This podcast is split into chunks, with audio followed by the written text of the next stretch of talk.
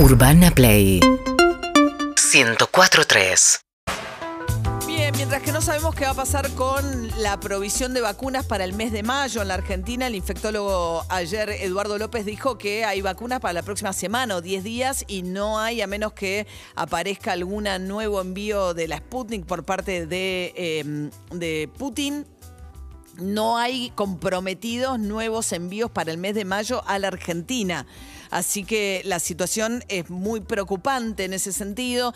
Hay la idea de tratar de conseguir las AstraZeneca, que no están aprobadas en los Estados Unidos y que hay 60 millones de dosis en los Estados Unidos. Argentina le está mandando a México, México no envasa y no vuelven. Y en este contexto se produjo una novedad que no va a traer una solución inmediata ni de corto plazo, pero es un cambio absoluto de postura para el gobierno de Estados Unidos con Joe Biden, el gobierno diciendo que ante la emergencia va a apoyar en el contexto de la Organización Mundial del Comercio que se liberen las patentes. O sea, que los laboratorios privados que desarrollaron estos, eh, la vacuna contra el coronavirus tengan que compartir esa tecnología para que otros puedan producirla gratuitamente.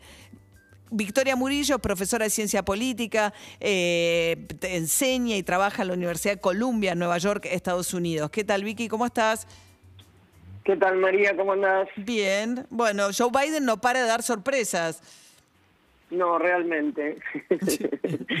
Esta ha sido una jugada bastante inesperada. Si bien había mucha presión para que lo hiciera dentro del Partido Demócrata, 100 diputados habían firmado un pedido, eh, había senadores como Warren y, Sanders que, habían impulsado mucho y había sido un tema muy fuerte de, la, de los activistas durante la campaña eh, la, la, la, toma de posición es realmente un cambio histórico en, la política norteamericana de defensa férrima de, de las patentes.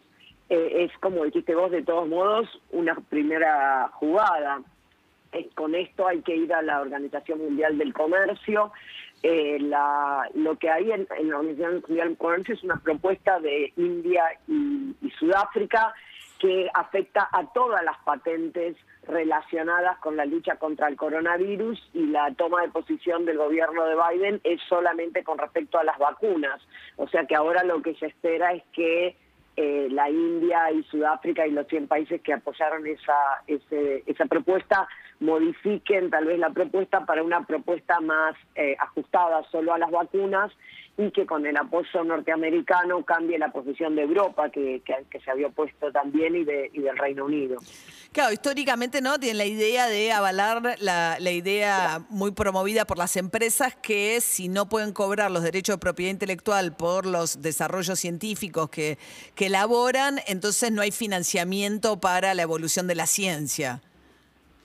Correcto. Por ejemplo, Bill Gates ha sido uno de los de las grandes voces en contra de la liberación de las patentes con el argumento de que las patentes promueven el desarrollo tecnológico y que entonces si en el caso de COVID no se respetaba eh, la propiedad intelectual, eso iba a ser como una especie de, principio de algo que podía después afectar también a otros sectores y por eso él apoyó la iniciativa COVAX, ¿no? que es de donar eh, para evitar esta, esta erosión de lo que le parecía a él del derecho de propiedad intelectual. Claro. Hay que ver qué hacen ahora las farmacéuticas, que por supuesto se opusieron a esto, reaccionaron mal, Están espantadas. acciones cayó.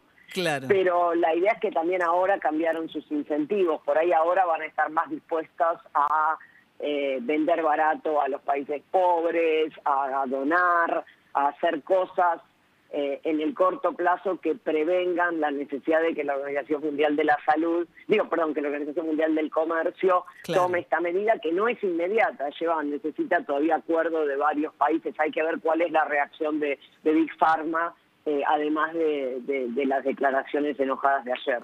Claro, claro, la idea que ante, o sea, si, si la amenaza es que le levanten temporariamente los derechos de propiedad intelectual sobre las vacunas, bueno, mejor donemos y evitemos ese escenario que es el peor de todos, porque siento un antecedente que no quieren que quede eh, asentado. Correcto, acordate que en el caso del, del SIDA, del HIV-AIDS, que ocurría algo similar, terminaron aceptando que para países eh, que, que, no fueran ricos se podía producir genéricos y ellos abandonaban eh, cualquier intento de, de, aplicar las patentes. E incluso Moderna, eh, que fue desarrollada, la, vacuna Moderna, que fue desarrollada fundamentalmente con fondos públicos y de, de lo que es el equivalente al CONICET de acá, eh, dijo que ellos no iban a buscar eh, aplicar la patente durante la pandemia. porque ya sabían que tenían como una situación más endeble para justificarlo. Claro, pues ese es el escándalo, ¿no? Muchos de estos desarrollos de estas vacunas privadas, a diferencia de la China o la rusa, que son desarrollos estatales, es que los países pusieron mucho dinero para financiar esas investigaciones y después vemos que Pfizer rebota las. Bueno, ayer ya no, ahora están cayendo las acciones, pero digamos, eh, una vez que desarrolla la vacuna, eh, tienen una ganancia extraordinaria. Sí, es así, pero Pfizer dependió mucho menos que todas las otras de fondos públicos. De hecho, cuando la operación, eh, cuando, cuando Trump empezó a hacer esto, porque Trump puso muchísimo dinero público en la vacuna, Pfizer no quiso participar de ese, eh, o sea, como todos, todo el complejo depende de, de, de, fondos públicos, porque el NIH siempre es importante, pero en el caso de Moderna realmente fue el empuje de los fondos públicos durante la administración Trump en el último año desde que fue la pandemia. Pfizer está en una posición un poco diferente y por eso también tiene una, una posición más radical respecto a la patente. Ah, y aprovecho para preguntarle, estamos hablando con eh, Victoria Murillo, es una politóloga argentina que enseña y vive en Nueva York, en la Universidad de Columbia. Te, pregunto algo, ya como politóloga argentina en esto, porque me, me, intriga tu mirada. Viste que Alberto Fernández dijo... Eh, eh, eh, Joe, eh, Juan Domingo, ¿cómo fue? La, eh, Juan, Domingo, Biden. Juan Domingo Biden, ahí va. Haciendo evidentemente un paralelismo entre Perón y Biden, como, como si Biden estuviese siguiendo el camino de Perón. En Estados Unidos se habla de Roosevelt, evidentemente, ¿no? Que el modelo de Biden en realidad es lo que pasó con el presidente Roosevelt de, para, y todo el New Deal y todo el dinero que invirtió en infraestructura y en poner en marcha la economía de los Estados Unidos después de la crisis del 30. Es un poco diferente como politólogo ahora el análisis. Pero cuando llegó al poder necesitaba armar una coalición. Y la coalición eh, la armó sobre los sindicatos y les dio a los sindicatos y la armó sobre muchos otros sectores que fue sacando de otros partidos políticos. En el caso de Biden, ella llegó con la coalición. No necesita armarla tiene una edad que reduce sus ambiciones políticas a diferencia de la de Perón en su primera administración. Y entonces yo lo que siento, y acá digo, habría que ver después un análisis con más tiempo, pero a primera vista pareciera más bien que él es el reflejo de esa coalición, que él es el reflejo de las demandas que tienen los demócratas en este momento y las urgencias, porque hay elecciones el año que viene de medio término. Los, demócratas tienen una, unas mayorías ajustadísimas en ambas cámaras, entonces también sienten que tienen que hacer todo ahora.